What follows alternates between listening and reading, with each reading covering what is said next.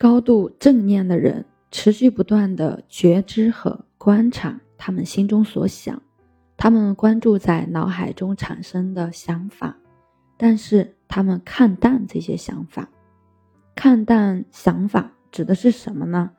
他们不相信自己的想法，并不把所有的想法都认真看待，他们也会质疑任何情况下扰乱他们的想法和信仰。通过这种自我观察，他们能够退后一步去观察自己的想法，而不是跟着它随波逐流。因此，他们能够摆脱那种受制于环境、被动应对生活方式以及思考方式。就每当你观察自己想法的时候，你都是在正念当中，尽可能的。多听听出现在你头脑中的那些声音，尤其是那些反复出现的想法。你听的目的就是做一个公正的见证人，很快就会意识到声音在那儿，我在这里听着它，但我不是我的想法。要感受自己正在感受的正念，不是说要持续的保持快乐。而是要完全的接受当下，这意味着要感受此时此刻所感受的东西，不要试图去反抗或者是控制它。即使是高度正念的人，也会有不良情绪，他们有时也会感到愤怒、悲伤、恐惧，但是他们与众不同的地方在于，他们并没有试图避免或者否认这些情绪。他们是承认自己的感觉，允许它自然的存在。他们知道，无论是愉快的还是不愉快的情感，他们来来去去是生活的自然组成部分。这并不意味着他们不能应对，从而做出一个转变。事实上，他们更能够做到这一点，以一种正念的态度来面对生活中的挑战。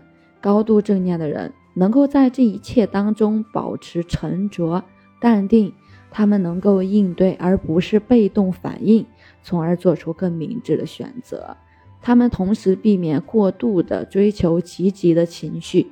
高度正念的人明白这其中的悖论，不断的追逐积极的情绪，往往会促使他们反而远离积极的情绪，并让我们停留在一种特意去做的。模式当中，他们知道最能让我们得到满足的，最能给我们带来平和的，实际上不过是活在当下而已，完全的处在当下，无论是愉快的还是不愉快的，要接受万事无常。也许人生中最根本的规律就是万事都在不断变化，没有什么永恒。我们可以用耳朵听。观察声音不断的出现、散开，然后消失。我们用眼睛看，观察季节如何随时间变化，万物如何变老，世界如何改变。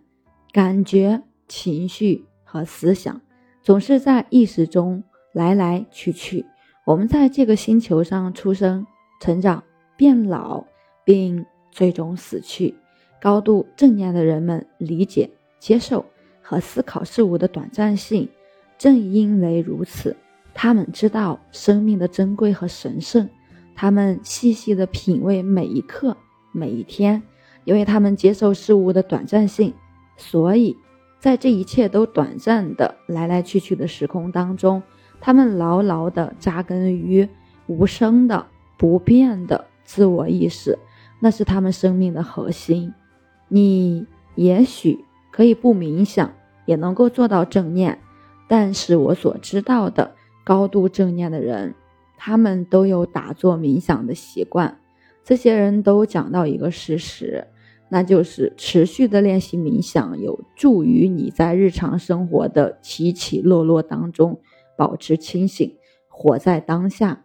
尽量保持每天至少十分钟的打坐冥想。最好在每天早上第一件事就去做它，这样一来，正念的能量可以帮你度过一天中剩余的时间。另外呢，避免就是同时做多件事情，在现实生活当中，我们同时做很多件事情呢，只会更快的消耗掉我们的能量，使我们变得更加没有效率。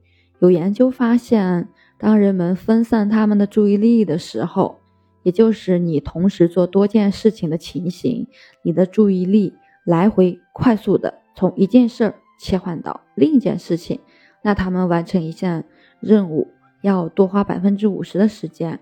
而且犯错的可能性也增加了百分之五十，所以要高度正念的专注做事的时候，一次只做一件事儿。他们在做每一项任务的时候都是全神贯注，一个接一个顺序展开，也会在做另一项任务之前休息一下。这才是一种更加愉快、更加有效、更加充实的工作和生活方式。我们大部分人。日常生活都是由做家务、买东西、上下班、穿衣打扮和洗澡等一些日常活动所组成。高度正念的人，并没有把这些日常活动只当做是无聊的琐事儿，相反，他们把这些活动转化为正念的时刻。比如洗衣服的时候，他们并不急于只是简单的把它做完，相反，他们品味这一刻，感觉衣服面料的纹理。也许还会注意到衣服闻起来的新鲜气味儿，甚至把叠衣服当成一种瑜伽练习，充满正念的完成每一个动作，用心感受每一次的折叠。这样一来，每一个小小的动作都变成一个神圣的仪式。也许你可以选择一项活动来尝试这一点，比如刷牙，让它成为你的正念练习。这样做，你可能很快就认识到，没有平凡的时刻，除非你心里就这么想。高度正念的人守护自己的身体和心灵，他们习惯于倾听自己身体和心灵的感受，辨别什么是滋补他们的，什么是损耗他们的。他们有目的的、积极的。培养健康的生活方式，同时避免不健康的生活方式。他们会特别注意自己所消费的东西，保证吃得好，得到充分的休息以及锻炼。同样也很小心的不给自己的头脑去添加垃圾食品，比如过多的看电视、社交媒体、毫无节制的赌博、暴力，包括垃圾杂志等等。